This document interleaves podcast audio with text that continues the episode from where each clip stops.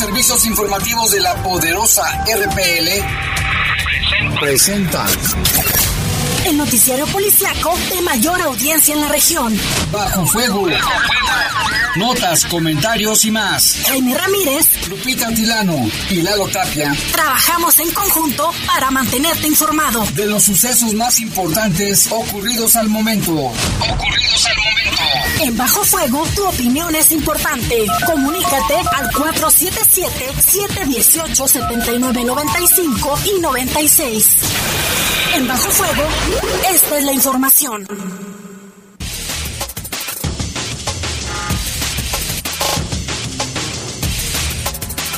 Buenas tardes, muy buenas tardes. Son las 6 de la tarde con dos soleados minutos. El sol sale de noche y se mete de la mañana con el horario de verano. Y bueno, ya estamos aquí en Bajo Fuego en este martes 5 de abril del año 2022. Les saludamos con gusto en control de cabina. Jorge Rodríguez Sabanero, control general de cabina, Brian Mart, no Julio, el buen Kim, y en los micrófonos. Guadalupe Atilano, muy buenas tardes a todos, estamos a 29 grados, la máxima para hoy fue de 30 y en algunas zonas hasta 31 grados. La, la, máxima, la mínima de 10. Para el día de mañana se espera una máxima de 31 grados y una mínima de 12. Bastante calor el día de hoy. Fíjate que se espera para miércoles o jueves la entrada de un frente frío por el norte del país. A ver, a ver cómo nos va. Va a bajar tal vez un poquito la temperatura, pero... Aquí, de acuerdo al comportamiento, es viernes y sábado máxima de 27. Seguramente ah, va a, gusto, ser. Muy a gusto, de todos modos. Yo soy Jaime Ramírez, vamos a presentarle una base de la información. Encontraron el cadáver, un cadáver ya en estado de descomposición en la comunidad de Alfaro. Y en Celaya sentenciaron a 60 años de cárcel a un hombre por homicidio de dos jóvenes. Y se presentó el sistema de registro de personas desaparecidas en Guanajuato. Con la época de calor se espera que aumenten los casos de personas picadas por alacranes. Tenga usted muchísimo cuidado. Incendios de pastizales y forestales están a la orden del día, advierte el presidente del patronato de bomberos, Sabino Rodríguez. En información del país, en la Ciudad de México fue detenido el hombre de edad, ya de edad avanzada, que golpeó con un tubo un automóvil donde viajaba una familia y al interior había una pequeña que se puso pues muy Pánico. alterada, estaba asustadísima. Mendigo viejillo, uno que lo agarraron, ¿eh?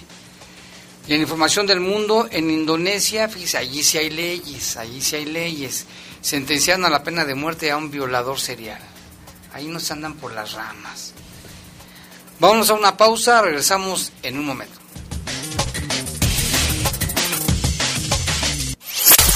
Comunícate con nosotros al 477-718-7995 y 96. WhatsApp 477-147-1100. Regresamos a Bajo Fuego. Estás en Bajo Fuego. Bajo Fuego. Y los boletos, las reservaciones. Ay, no, esto de salir de vacaciones es un martirio. Con el préstamo vacacional de Caja Popular Santa Margarita, sí es posible hacer ese viaje que tanto deseas. Ahora es cuando. Solicita tu préstamo vacacional. Caja Popular Santa Margarita, llama al 477-770-0550 o visítanos en nuestras redes sociales. Somos una caja autorizada por la Comisión Nacional Bancaria y de Valores. En el poder de las noticias. Poder de las noticias. Y bajo fuego. Contamos con información cierta, veraz y oportuna. Así son los servicios informativos de la poderosa RTL. 100% confiables. Confiables, confiables. A México lo mueve la esperanza de construir un país mejor para todas y todos, donde se ponga primero a las y los que menos tienen. Lo impulsan quienes con sus estudios buscan salir adelante, las y los que quieren una vejez digna y quienes dan vida al campo. Este año la esperanza nos llevará a sumar más voces, manos y corazones a nuestro movimiento para que la transformación continúe llegando a todos los rincones del país. Morena la esperanza de México. La piedra y el activo afectan tu cerebro, te matan las neuronas y son muy adictivos. Yo sé lo que te digo, pues he sido testigo. Piensa más en tu gente, tu vida y tus amigos. Escucha lo que te digo, pues es verdad, el negocio de la droga es algo que termina mal. Escucha bien hermano, porque esto te hace daño, el negocio de la droga es algo que termina mal. Esto siempre acaba mal, carnal, esto siempre acaba mal. Si necesitas ayuda, llama a la línea de la vida 800-911-2000. Estás en Bajo Fuego. Bajo Fuego. Reportes, comentarios, sugerencias. Comunícate a los servicios informativos de la poderosa RPL vía WhatsApp al 477-495-1839. 477-495-1839.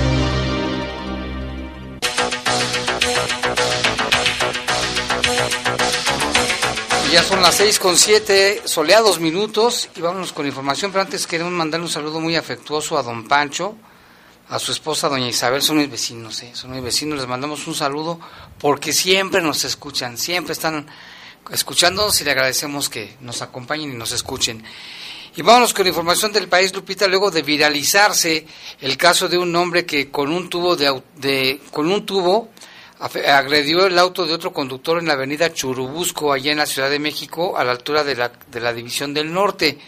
Elementos de la Secretaría de Seguridad Ciudadana lograron detener al agresor y a su acompañante, quien manejaba un vehículo con el que le cerraron el paso a las víctimas. El secretario de Seguridad Ciudadana de la Ciudad de México, Omar García Harfush, informó que gracias a las denuncias de los usuarios en redes sociales, detuvieron a las personas que agredieron a esta familia y causaron pánico a una menor no que se pudo meter el audio, este, Lupita, porque soy muy fuerte, pobrecita niñita, que bajaba en el automóvil de las víctimas, sin embargo no dio más detalles sobre la identidad del sujeto. También fueron difundidas las fotografías de los dos detenidos, el vigillo ese con otro. El poder de las redes sociales logró que se identificara al hombre, que muy valiente es, según él, se bajó del automóvil a golpear el coche del otro conductor y quien causó miedo a la menor, que no dejó de llorar y de gritar durante la agresión. De acuerdo con los primeros reportes, la Fiscalía de la Ciudad de México lo acusa de al menos cuatro delitos. Dos hombres que conducían sobre la avenida Churubusco, a la altura de la avenida División del Norte, en la Ciudad de México, fueron captados en video durante la agresión a otro automovilista que viajaba con su familia. En el video que está en las redes sociales se observa cómo el automóvil blanco se, le cierra el paso, cómo se baja este señor, según él, muy valiente, con un tubo, amenazarlos y de acuerdo con los primeros reportes, esto fue en la tarde del domingo. La familia afectada logró captar con su celular el momento en que uno de los tripulantes de un carro óptima de la marca Kia con placas PWP 210B de Morelos bajó del auto para amedrentar al conductor, muy valiente según él. En el video se puede ver cómo el conductor agredido trataba de esquivar el carro, quien manejaba el otro se, le ponía enfrente para no dejarlo ir, el que iba manejando. La situación causó pánico dentro del auto de la víctima, quien iba presuntamente acompañado de su esposa y su hija pequeña, y en el video se escucha cómo la menor gritaba de miedo y de terror. ¿eh?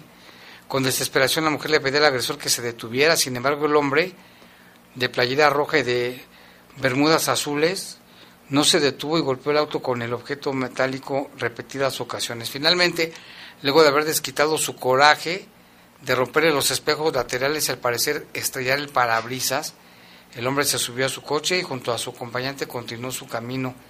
En redes sociales muchos internautas tuvieron opiniones encontradas. Por un lado, algunos aseguraron que es la forma en, que, en la que operan los montachoques, mientras que otros criticaban al conductor agredido, pues consideraron que lo que ellos hubieran hecho era aventarle el carro al agresor. Cuando lo vio con el tubo, dicen que se lo hubiera aventado, pues no tampoco, ¿no? Y con los nervios, obviamente, te, te bloqueas. Qué bueno que los detuvieron. Tienen que pagar daños y no sé qué otros delitos les puedan configurar. Y en otras noticias, el hombre que estranguló a una mujer de la tercera edad hasta que le quitó la vida, este hecho se registró en las calles de la alcaldía Tlalpan en la Ciudad de México, ya fue identificado y detenido por las autoridades capitalinas. Este sujeto asesinó a Antonia de 69 años de edad. Todo quedó grabado en una cámara de videovigilancia. En el clip se observó cómo el hombre, vestido con pants azul, sometió a la mujer por la espalda y la estranguló para luego dejarla tendida sobre el suelo. Se sabe que la víctima era recolectora de PET en la misma alcaldía. De acuerdo con los reportes, los hechos habrían ocurrido el pasado 2 de abril alrededor de las 7 con 33 minutos, luego de que dicho clip se subiera a las redes sociales y se hiciera viral, los agentes de la Secretaría de Seguridad Ciudadana ubicaron al agresor y comenzaron su búsqueda. Luego de haber acabado con la vida de la mujer, este sujeto huyó por las calles de la colonia, pero no logró ir muy lejos, pues los agentes lograron dar con él y lo capturaron. Fue identificado como Soichi, Ángel, de 34 años, se presume que traía bolsas de droga con él y también documentos robados de su víctima. Según el Atlas de Feminicidios de la Fiscalía General de Justicia de la Ciudad de México, se han registrado un total de 237 mujeres asesinadas en la capital del país por razones de género del 2019 hasta el 12 de marzo.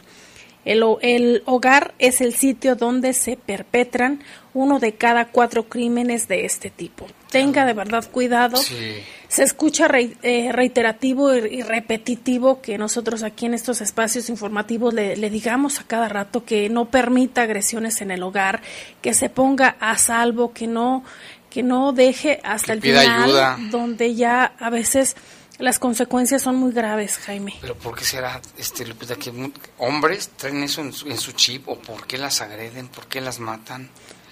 Aquí la pobre señora, fíjate, iba con su bolsita con PET y, la, y todavía cobardemente la agarra por la espalda. Claro que la señora, por más que quiso intentar, porque se ve en el video, zafarse no pudo, el infeliz sujeto la tira y ahí en el suelo la estrangula.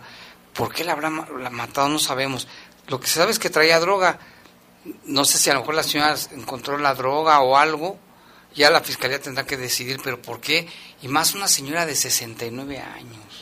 Pero si maltratan a los hijos, Jaime, aquí hemos dado a conocer información eh, proporcionada ah, por la fiscalía, recordarás el caso del niño en Celaya, donde fue eh, enterrado en una maleta, donde le decía a su esposa que no era de él, y que se ah, empezó a convulsionar el niño hasta que perdió la vida.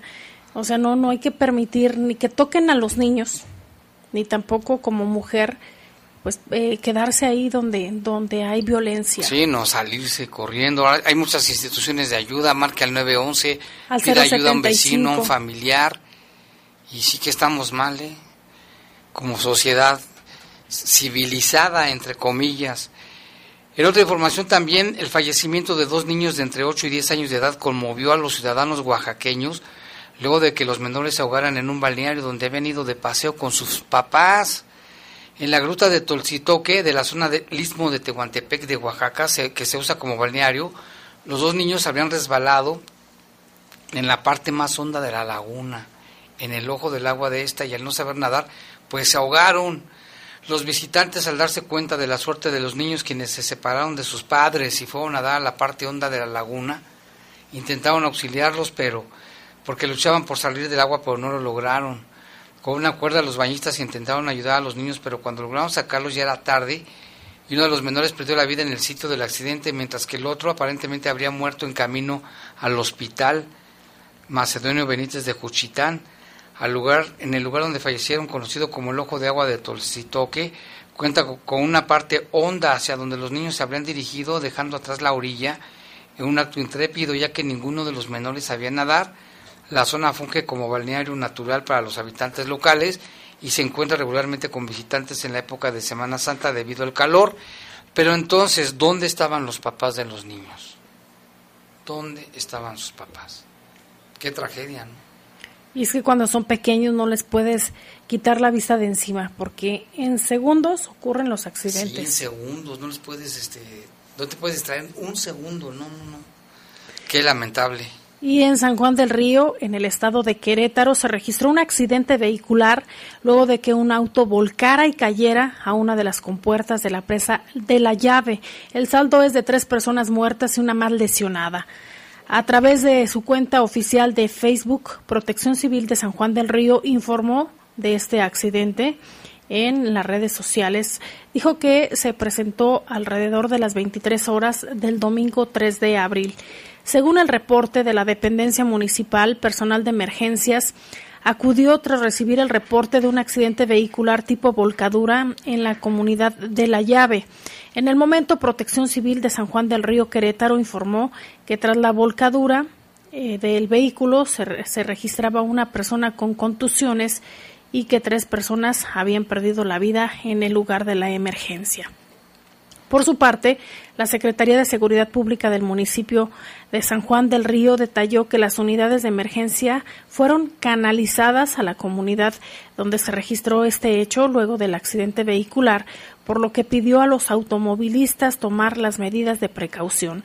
En la zona donde el auto volcó y cayó es una de las compuertas de la presa de la llave. Además, que personal de la Secretaría de Seguridad Pública, Protección Civil de la localidad y otras corporaciones estuvieron trabajando, Jaime, para dar también la información a los automovilistas que, que transitaban por esa zona, pero también para hacer las labores de rescate.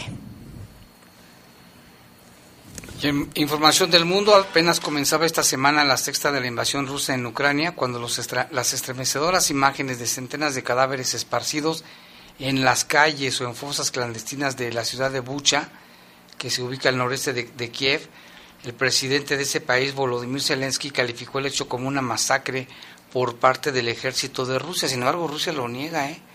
De acuerdo con agencias internacionales, fueron más de 400 cuerpos los que se encontraron en Bucha, los cuales se podían apreciar desde todas las perspectivas, incluidas vistas aéreas que resultaron perturbadoras para muchos. Luego de darse a conocer las terribles fotos de la masacre, el presidente de Estados Unidos, Joe Biden, quien ha apoyado a Ucrania desde que comenzó la ocupación, afirmó que Vladimir Putin debe ser juzgado, lo volvió a decir porque lo ha estado diciendo, por crímenes de guerra. Tras visitar Bucha, Volodymyr Zelensky compareció ante el Consejo de Seguridad de la ONU y ahí exigió la expulsión de Rusia o algún tipo de reforma que permita superar el derecho de veto de Moscú. Cortaron las extremidades, gargantas, violaron y mataron a mujeres delante de sus hijos, les arrancaron la lengua solo porque el agresor no oyó lo que querían de ellos relató, pues, relató sobre eso, esa situación. Por los habitantes de Bucha, además, comparó, las acciones rusas con las de los grupos terroristas, como el Estado Islámico, y acusó a Rusia de llevar a cabo una destrucción sistemática de Ucrania. Ahora, luego de que el mundo conocía sobre la masacre de Bucha, fuentes de inteligencia de Kiev le han puesto el nombre y el rostro al autor de este atroz crimen de esa humanidad. De Mirror, por ejemplo, el diario informó que se trata del teniente coronel Atzabet o quien comanda la 64 Brigada Separada de Fusileros. El gobierno de Ucrania lo identifica como el carnicero de Bucha y por el momento es el primer militar de alto rango del Kremlin en ser señalado directamente por esta masacre. Y en Indonesia, un hombre de 36 años de edad fue asesinado, fue sentenciado a morir ejecutado por la pena de muerte luego de que se declarara culpable de haber abusado sexualmente de 13 alumnas de un internado, de las cuales, escuche usted, ocho de ellas quedaron embarazadas de su violador. El profesor era parte del personal académico de un internado de la región islámica ubicada en dicho país del sudeste del continente asiático. El caso generó gran gran expectación en aquella nación por estar envuelto en una controversia que hay por los abusos sexuales realizados dentro de las escuelas religiosas, según información que maneja la agencia AFP. La sentencia dictada a Henry fue publicada el lunes en el sitio de alta corte que, encuentra, que se encuentra en la provincia de Java Occidental, allá en Indonesia, donde se había suspendido las ejecuciones vía legal y la última se, se había llevado a cabo hace seis años, en 2016. El profesor fue denunciado por la familia de una de la chica, de una de las chicas embarazadas. La familia de la de esta estudiante pues fueron dadas a conocer. La familia señala que la familia de una de las estudiantes que, eh, que fueron violadas por el profesor fue quien denunció, ya que además de haber abusado sexualmente de, de la misma, que es adolescente, también había dejado embarazada. Eh, durante su anterior juicio quedó determinado que el profesor violó a sus propios estudiantes durante un periodo de cinco años. Ante este caso, la Fiscalía del Proceso Penal requirió la pena de muerte Imagínate, Jaime, todavía pues es algo eh, polémico porque hay quien está de acuerdo y hay quienes eh, no. Y lo que se dice es, aceptamos el recurso de la Fiscalía, el acusado es condenado a la pena de muerte, así fue como lo dio a conocer la alta corte de Bandung, allá en Indonesia. Hay más de 25 mil pensionados islámicos que albergan a cerca de 5 millones de estudiantes que viven y estudian en sus centros. El pasado 15 de febrero del 2022, el profesor Henry enfrentó su juicio acusado de múltiples violaciones. En ese proceso fue declarado culpable de todos sus cargos, pero fue hasta el lunes cuando se definió su situación jurídica. Ya fue aceptado este recurso. Sí, ellas son leyes más duras, más estrictas, ¿no? Pues dice que desde el 2016 no, no se daba una sentencia así. Pues qué bueno para que ya no esté molestando gente. Ocho quedaron embarazadas. nada más. Y vamos a otra información. Allá en Estados Unidos, un conocido rapero de los más populares en Washington, se llama Gune y tenía 24 años. Eh, esta persona fue truncada, su vida fue truncada el 18 de marzo cuando lo asesinaron en un estacionamiento. Sin embargo, el funeral del joven músico se llevó a cabo dos semanas después. Fue el domingo 3 de abril pasado cuando sus amigos y seguidores se dieron cita en un centro nocturno favorito de este rapero. Sin embargo, en este evento, para honrar su memoria, se tornó un tanto perturbadora cuando se dieron cuenta que el cadáver de este joven estaba exhibido en el lugar. En redes sociales se filtró el video del cuerpo del joven de 24 años recargado junto a la pista y algunas mesas. En la grabación de casi un minuto se aprecia como el rapero, cuyo verdadero nombre era Mark L. Morrow, portaba jeans, tenis blancos, una sudadera y una corona plateada. La imagen fue sumamente desagradable para quienes vieron el video en internet, aunque a juzgar por lo que se ve en él, los asistentes no lucían perturbados por la presencia del cuerpo, del cadáver muerto, quizá porque no creyeron que se tratara de él. Sin embargo, el establecimiento confirmó que sí se trataba del cuerpo de este rapero, rockero y rapero, ya que tras la controversia que se generó en redes sociales se publicó un comunicado en el que afirmaba que una funeraria los contactó para alquilar el lugar y hacerle una fiesta de despedida. Sin embargo, la empresa no sabía que en esa celebración estarían exhibidos los restos. ¿eh? Pensaban que era una fiesta en su honor, pero jamás imaginaron que iban a llevar el cadáver. En este sentido, la empresa se disculpó con la familia y amigos y seguidores del músico, así como con todas las personas que pudieron sentirse molestas o incómodas. Varias personas en las redes sociales condenaron el hecho, el cual consideraron grotesco e irrespetuoso tanto para la víctima como para sus seres queridos. Ellos pensaban que era una buena manera de celebrarle o despedirlo más bien. Imagínate. La sorpresa que se llevaron. Así es, Lupita. Vámonos a una pausa. Son las 6 con 24 minutos. Regresamos. Comunícate con nosotros al 477-718-7995 y 96. WhatsApp 477-147-1100. Regresamos a Bajo Fuego. Estás en Bajo Fuego. Bajo Reportes, comentarios, sugerencias. Comunícate a los servicios informativos de la poderosa RPL vía WhatsApp al 477-495-1839. 477-495-1839. Reportes, comentarios, sugerencias. Comunícate a los servicios informativos de la poderosa RPL vía WhatsApp al 477-495-1839. 477-495-1839. Es la parte baja de la novena entrada. El juego está empatado. La cuenta al tope y el campeonato de la salud se define en el duelo entre Mamey Canseco al bat y el escurridizo lanzamiento de Brad y el Chupirul. Ya sabemos cómo se las gastan los de la industria chatarra con sus triquiñuelas publicitarias. Con un hit entra la del Gane. Viene el lanzamiento y Mamey Canseco sorprende con un toquecito que va a ser pan molido para la industria chatarra. Esperen, tremendo encontronazo abre la oportunidad al jalapeño Urdiales barriéndose a dar triunfo al club del antojo. Come como nosotros y ponte saludable. Estás en Bajo Fuego. Bajo Reportes, comentarios, sugerencias. Comunícate a los servicios informativos de la poderosa RPL vía WhatsApp al 477-495-1839. 477-495-1839.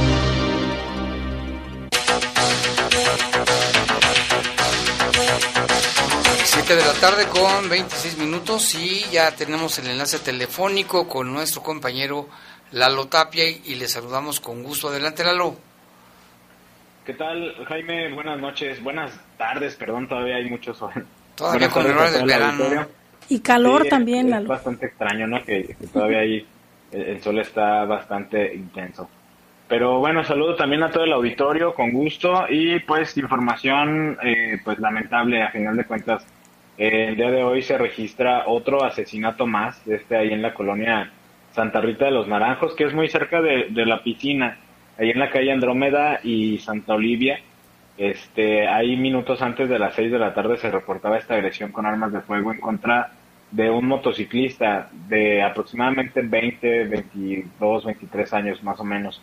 Está identificado de manera preliminar como Carlos y este, como lo decimos, iba en una, en una motocicleta. Aparentemente se le emparejaron otros dos hombres también en una motocicleta y le comenzaron a disparar. En, por- se hablaba de que por lo menos 10 10 ocasiones dispararon en su contra. Después huyeron de- del lugar los motociclistas y se, se decía de manera preliminar que, que la motocicleta fue localizada a unas cuantas cuadras de ahí de donde, de donde se dio esta agresión, ahí por la calle Santa Emilia y Santa Eugenia. Eh, no, hay no hay detenidos, a pesar de que se aseguró el, vehículo, no hay personas detenidas. El motivo de la agresión, Jaime, tampoco está confirmado. Eh, pues esperaremos información, pues ya por parte de la Fiscalía, en, en este caso, eh, pues si hay avances en las, en las investigaciones. Y también eh, el día de hoy nos, nos reportaban pues bastante movilización en, un residencial que está en la salida hacia Silao, el residencial Loreto, que está ahí por el bulevar eh, Aeropuerto. Eh, se hablaba de manera inicial que, que pues había bastante movilización por parte de policías, elementos de la Guardia Nacional, también elementos del ejército. Sin embargo, no tenemos claro exactamente de qué de qué se trata este hecho, Jaime, porque pues no, no tuvimos acceso por, por lo mismo de que es un residencial este privado. Eh, esperaremos información. eh, se hablaba de que pudiera haber sido pues un asesinato, luego había otras versiones que hablaban de la liberación de personas que habían sido privadas de la libertad. Sin embargo, pues igual esperaremos una versión confirmada por parte de las autoridades, ¿no?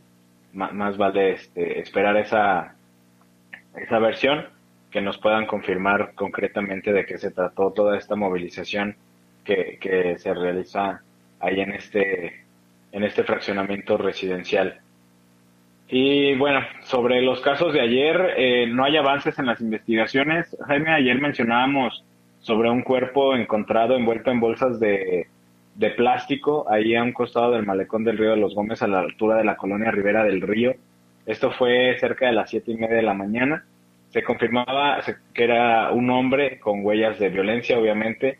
Eh, se decía de manera preliminar que tenía lesiones de arma de fuego en la cabeza, aunque pues la fiscalía no, no lo ha confirmado en su totalidad.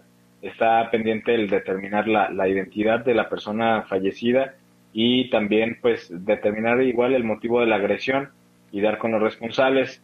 Y también eh, otro caso que está en investigación es sobre el asunto allá en Alfaro. Eh, la noche de ayer, más o menos a las 10, se encontró este cuerpo semienterrado, que los vecinos precisamente se dieron cuenta porque pues se percataron que algunos perros traían unos, unos huesos, eh, pues grandes, pues digámoslo de esa manera, y se, se acercaron hasta donde estaban los perros y vieron ahí el cuerpo de esta, de esta persona. Aparentemente también se trata de, de un hombre eh, ya en estado de putrefacción, obviamente, y está pendiente el determinar cuánto tiempo tenía este, de fallecido esta persona. Y pues igual, ¿no? esperemos que haya avances en las investigaciones. Hasta el momento, pues ya, ya van más de 10 asesinatos en lo que va de este mes de, de abril. Jaime, Lupita, y pues se sigue manteniendo el, desafortunadamente, el promedio, ¿no? Dos asesinatos por día. Por día. Oye, Lalo, por aquí nos preguntan si tienes conocimiento de ejecutados en Libra y Sagitario. ¿Sabes algo? En Libra y Sagitario, pues es esta misma zona de Santa Rita de los Naranjos. Eh, la movilización se ha estado extendiendo en toda esa zona. Eh, concretamente el caso fue en la calle Andrómeda, pero es pues prácticamente la, la, la zona. Ah, ok. Pues muchas gracias, Lalo. Sí, gracias. Estamos al pendiente. Buena tarde. Buena tarde. Pues ojalá que esté todo tranquilo, Jaime. Es, son los deseos que, que decimos todos, bueno, y lo que comentamos todos los días, que ojalá se presenten eh, pues aquellas personas que, que realmente nos den buenas noticias, ¿no? Que todo está tranquilo. Ojalá que algún día tengamos esa información, Lupita, porque también, fíjate, estamos hablando nada más de León, ¿eh? pero si vemos y checamos los demás municipios, en todos hay homicidios diarios. Y vamos con otra información. La Fiscalía General del Estado esclareció el asesinato de un hombre de 50 años en León. Se trata de Don Chuy, un hombre que llevaba alegría a las comunidades con sus juegos mecánicos y fue asesinado tras ser asaltado en la comunidad de Los Sapos.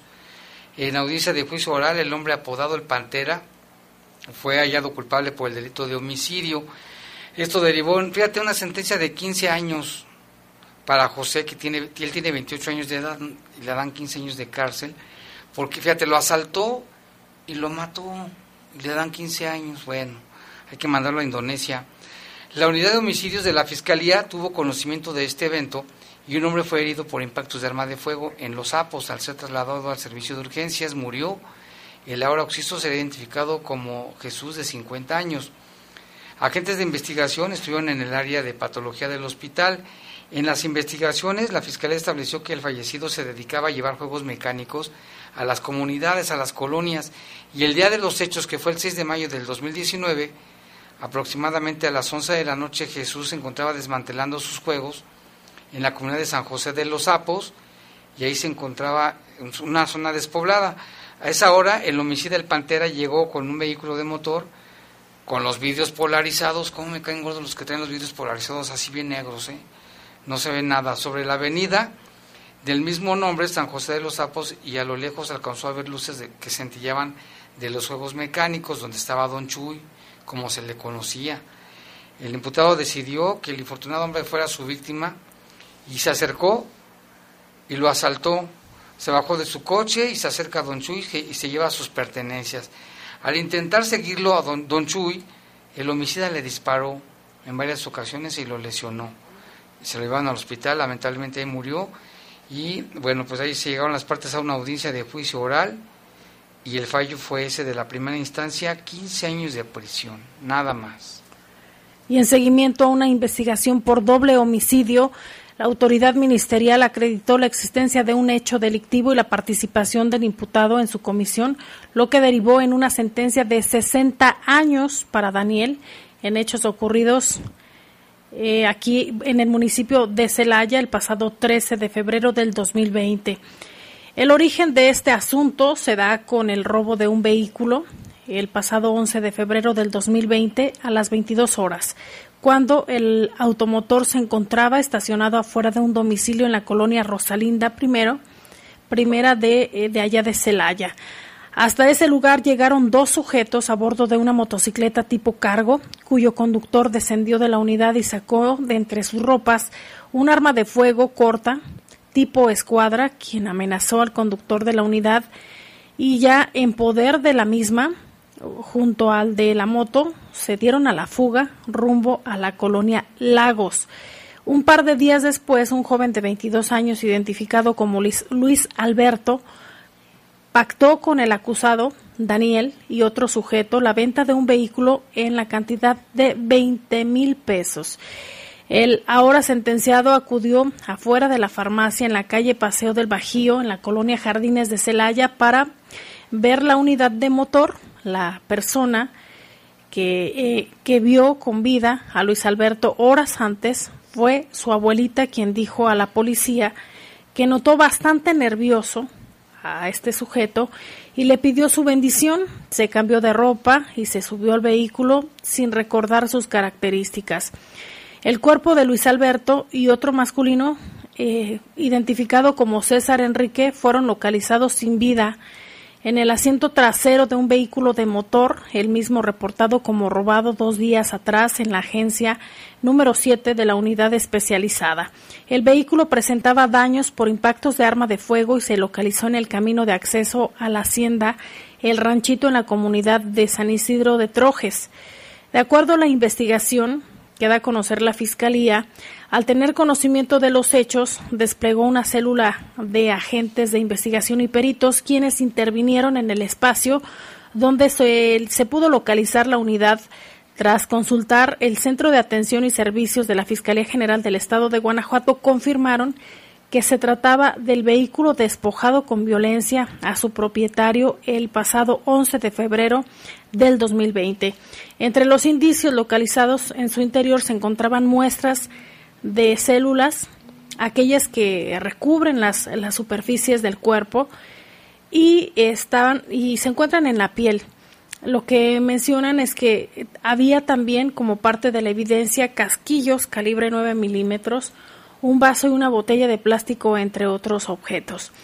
Los indicios arrojan diversos resultados que fueron la base científica para encaminar la investigación criminalística, lo cual dio la certeza y exactitud a los investigadores sobre la mecánica de los hechos y la identidad de uno de los intervinientes en el doble homicidio. Se estableció que el día de los hechos, que fue el 13 de febrero del 2020, a las 19 horas con 30 minutos, el imputado y el ofendido se reunieron en la colonia Jardines de Celaya para la compraventa de, de una unidad con reporte de robo. El imputado llegó con dos personas más en un vehículo marca Kia de color blanco y al estar con el ahora fallecido discutieron sobre el precio del carro, por lo que Daniel, con un arma de fuego, empujó y subió por la fuerza a Luis Alberto, lo metió a la parte trasera del vehículo Spark eh, diciéndole que lo iba a matar. César Enrique, al ver la acción en donde se llevaban a su compañero, decide seguirlos en la motocicleta. Ambos fueron asesinados y los dejaron al, interior de un vehículo.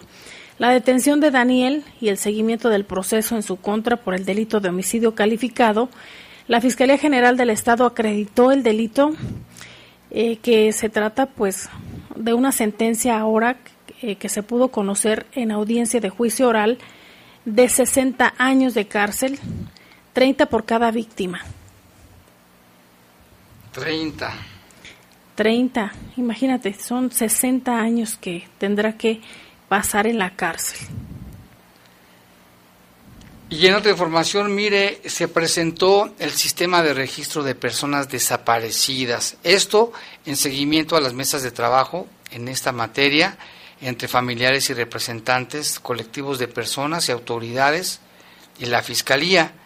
Este sistema de registro de personas desaparecidas se alojará en la página de la Secretaría de Gobierno, que es sg.guanajuato.gov.mx, en el apartado de Comisión Estatal de Búsqueda. Permitirá detallar los diversos rubros al momento de integrar un expediente lo cual permite una búsqueda por características específicas, además con datos de filiación y señas particulares se genera en automático la ficha correspondiente.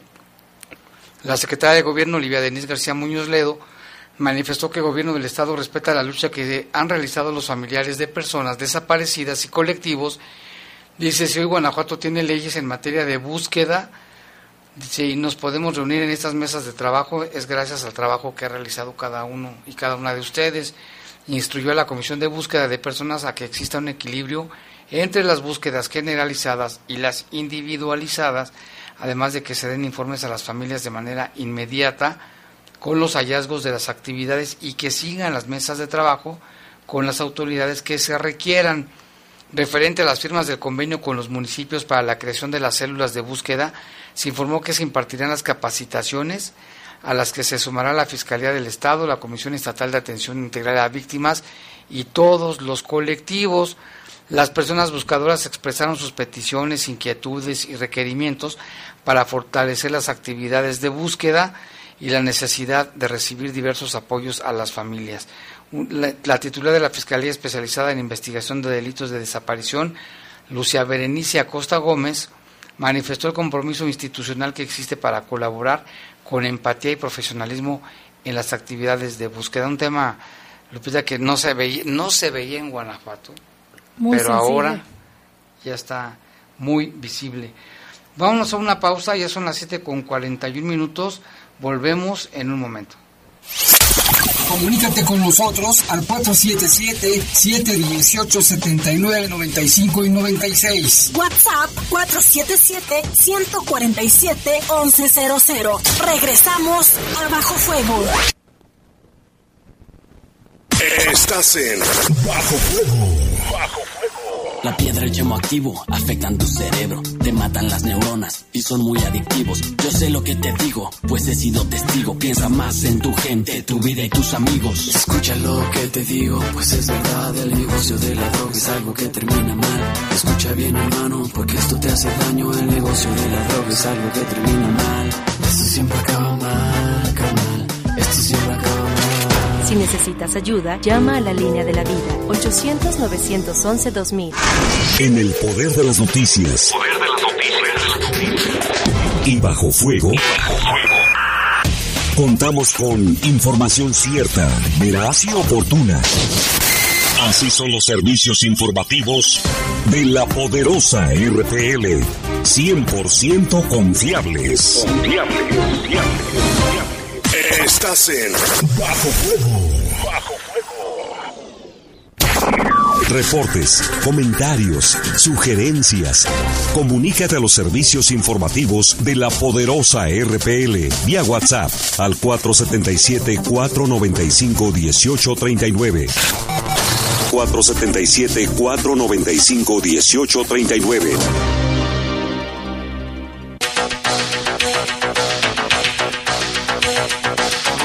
Las 7 con 43. Le mandamos un saludo a Gladys, que luego nos pasa reportes.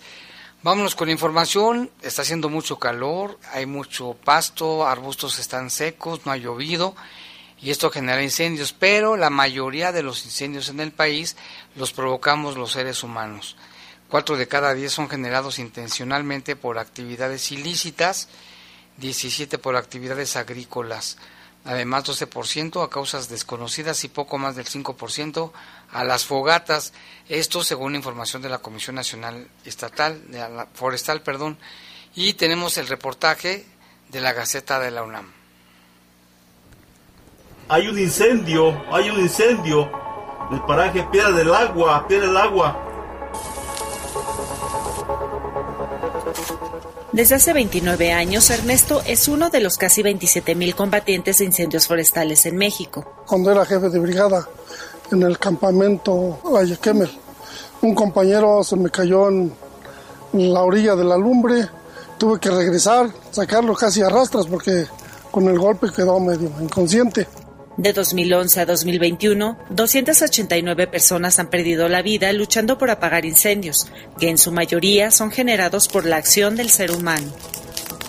Aunque en la actualidad el cambio climático también propicia las condiciones para que se generen incendios más grandes e intensos en el mundo. Cifras de 2020 y 2021 de la Comisión Nacional Forestal indican que hubo un incremento en el número de incendios forestales en México, al pasar de 5.913 a 7.337.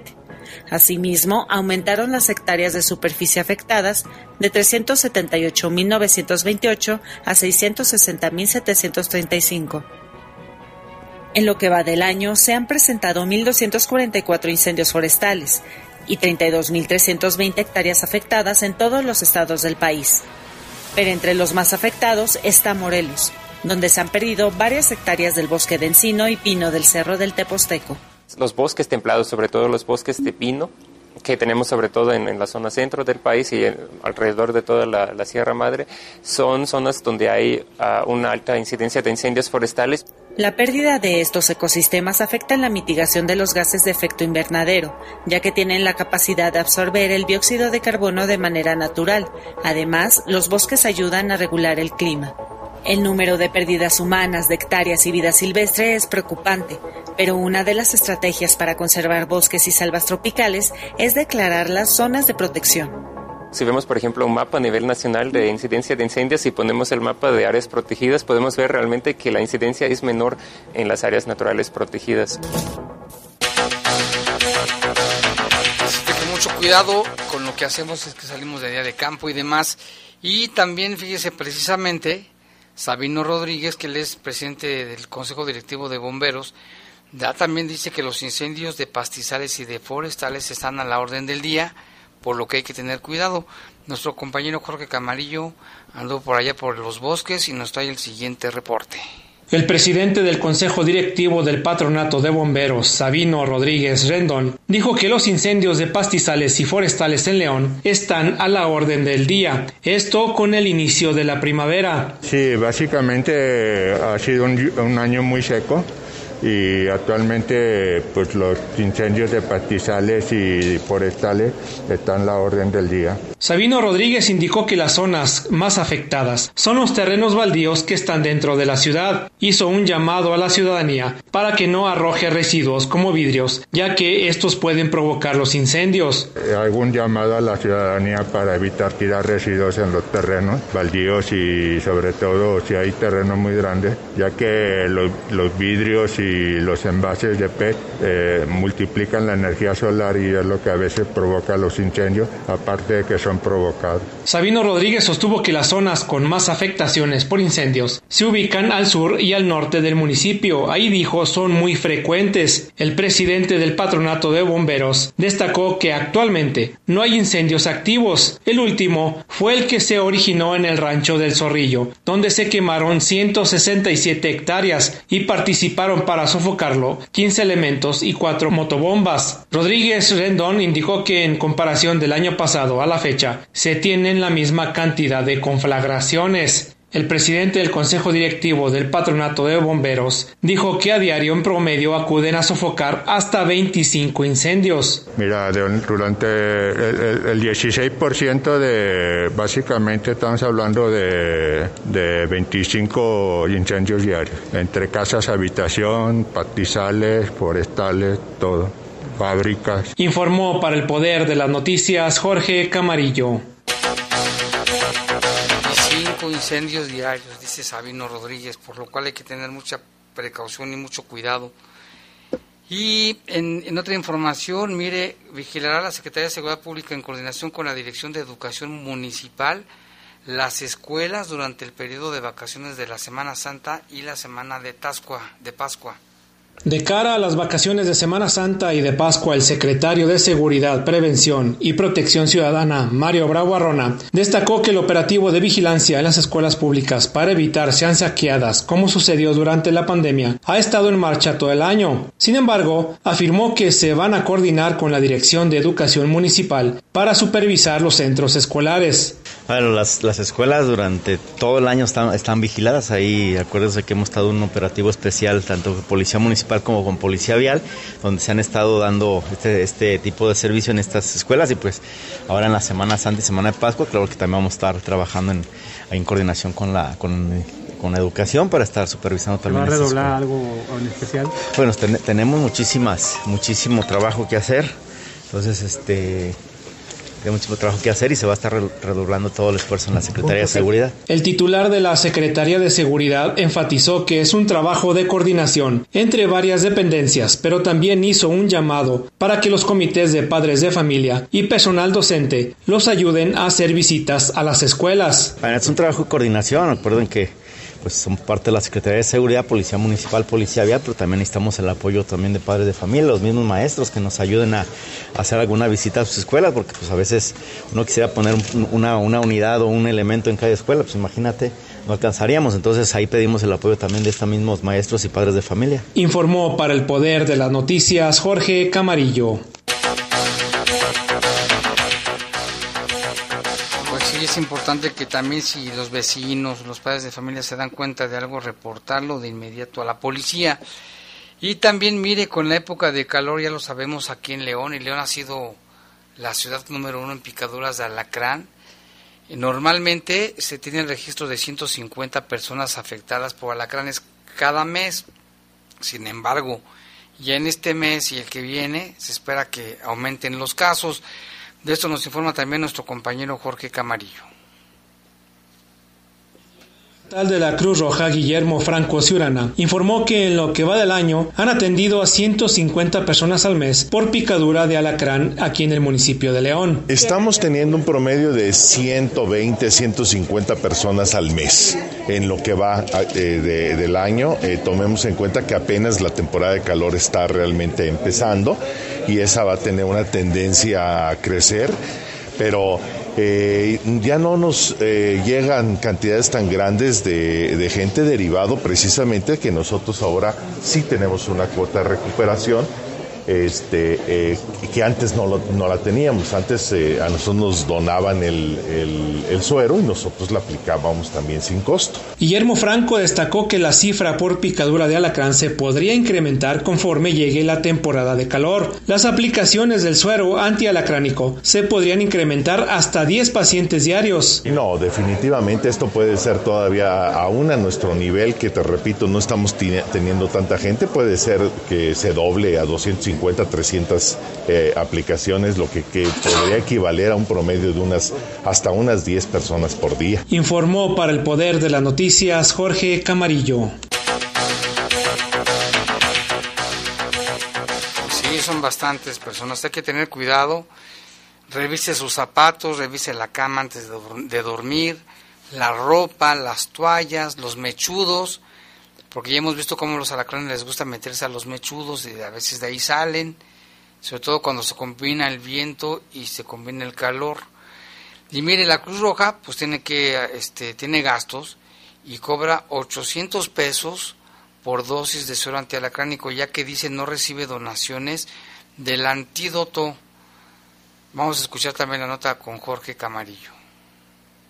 El delegado de la Cruz Roja en Guanajuato sostuvo que la aplicación del suero antialacránico tiene una cuota de recuperación de 800 pesos. El delegado, ¿de cuánto es la cuota de recuperación? La cuota de recuperación es de 800 pesos por cada una de las aplicaciones. Este, eh, eh, no sabemos realmente cuál es, la cantidad que pueda requerir cada paciente, pero es, es 800 pesos lo que estamos nosotros eh, pidiendo. Guillermo Franco Ciurana aclaró que ahora cobran el antídoto, ya que la federación pidió que el gobierno del estado dejara de donarles el medicamento, por órdenes del mismo gobierno desde el 2019. ¿Por qué ya no se proveó del suelo antialacrónico? O sea, de, ¿por qué se, cobra ahora esta atención? Eh, fue una decisión que tomada en el gobierno del Estado eh, eh, este, por el, este, este medicamento llegaba directamente de la federación al gobierno del estado. Ellos nos lo daban a nosotros en donación y nosotros hacíamos la aplicación. Pero creo que fueron señalados por la federación de que no deberían de traspasárselo a otra institución. Entonces, eso nos llevó a que desde el 2019 nos suspendieron la entrega de este, de este suero a nosotros. Ahora ustedes lo compran. Nosotros lo compramos. Aclaró que la Cruz Roja no recibe donaciones de medicamentos, por lo que adquirir el suero contra la picadura de alacrán les cuesta 500 pesos. A nosotros el suero, solamente el suero, aparte el flete y todo el gasto correspondiente a la aplicación y todo eso, pero el poro suero nos cuesta 500 pesos. ¿Cuánto, ¿Cuánto compran para el año? ¿Cómo se va? No, vamos comprando conforme lo vamos necesitando y conforme nuestra existencia. No podemos estar comprando para todo el año, no tendríamos esa, esa, esa capacidad. Este, yo ayer firmé un, una compra de 100 frascos y estás hablando de 50 mil pesos. ¿sí? Entonces, eh, esto lo vamos haciendo cada vez que es necesario de acuerdo a la existencia que tenemos del producto. Informó para el Poder de las Noticias Jorge Camarillo. Sí, entonces hay que tener más cuidado aún. Y acá tenemos reportes, nos dice buenas tardes, noches, Jaime Lupita y a todo el equipo les comparto que siempre los escucho, pero una noche, en vez de escucharlos, salí por la tarde a trabajar y me llegaron los maleantes con pistola en mano. Pensé que no la iba a librar yo ni mi hijo, gracias a Dios. Lo estoy platicando, nos dice Mario. Pues qué susto y qué bueno que la libró. Pero entonces imagínense también, o sea, el peligro que, que ya hay de hasta salir a la calle. Aquí también dice, mándenos acá lo que queda de, del parque de San Juan Bosco. Hay demasiados indigentes groseros y hacen sus necesidades sin importar que las familias debería hacer algo el gobierno municipal. Nos dice Juan, allí en San Juan Bosco, el asunto de los indigentes. Algo se debe de hacer, ¿eh? porque sí, dicen que luego son muy groseros con las personas. Aquí dice, buenas noches, Jaime, hay otro número para reportar.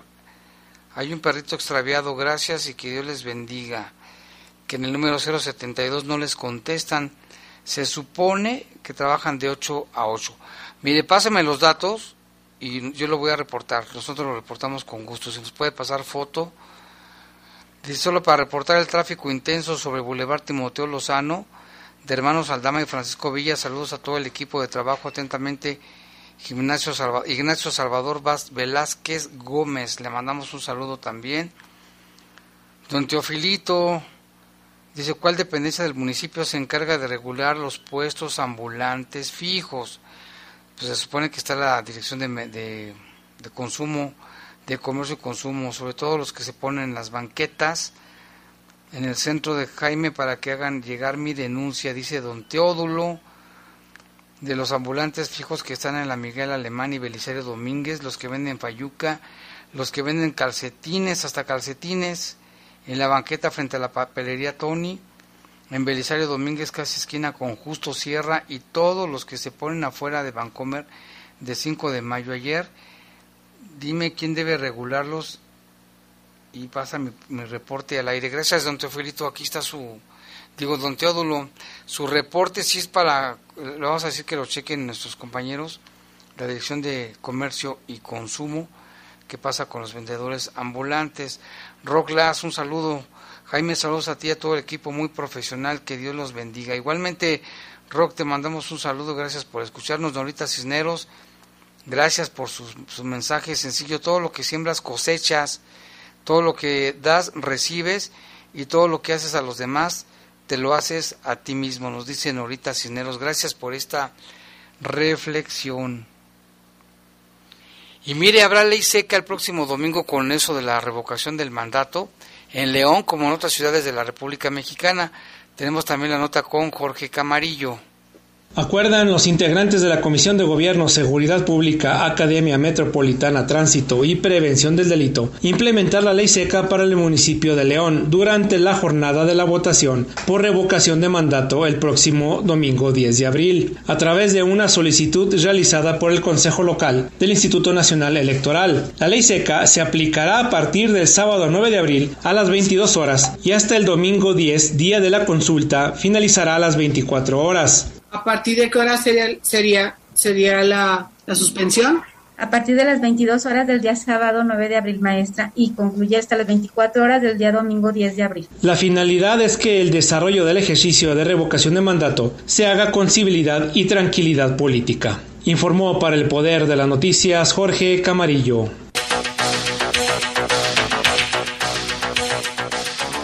Ahora ya son las 7 con 58 minutos. Gracias por escucharnos. Ya llegamos al final de este espacio informativo. Le agradecemos que nos haya acompañado. Cuídese mucho. Nos escuchamos al ratito.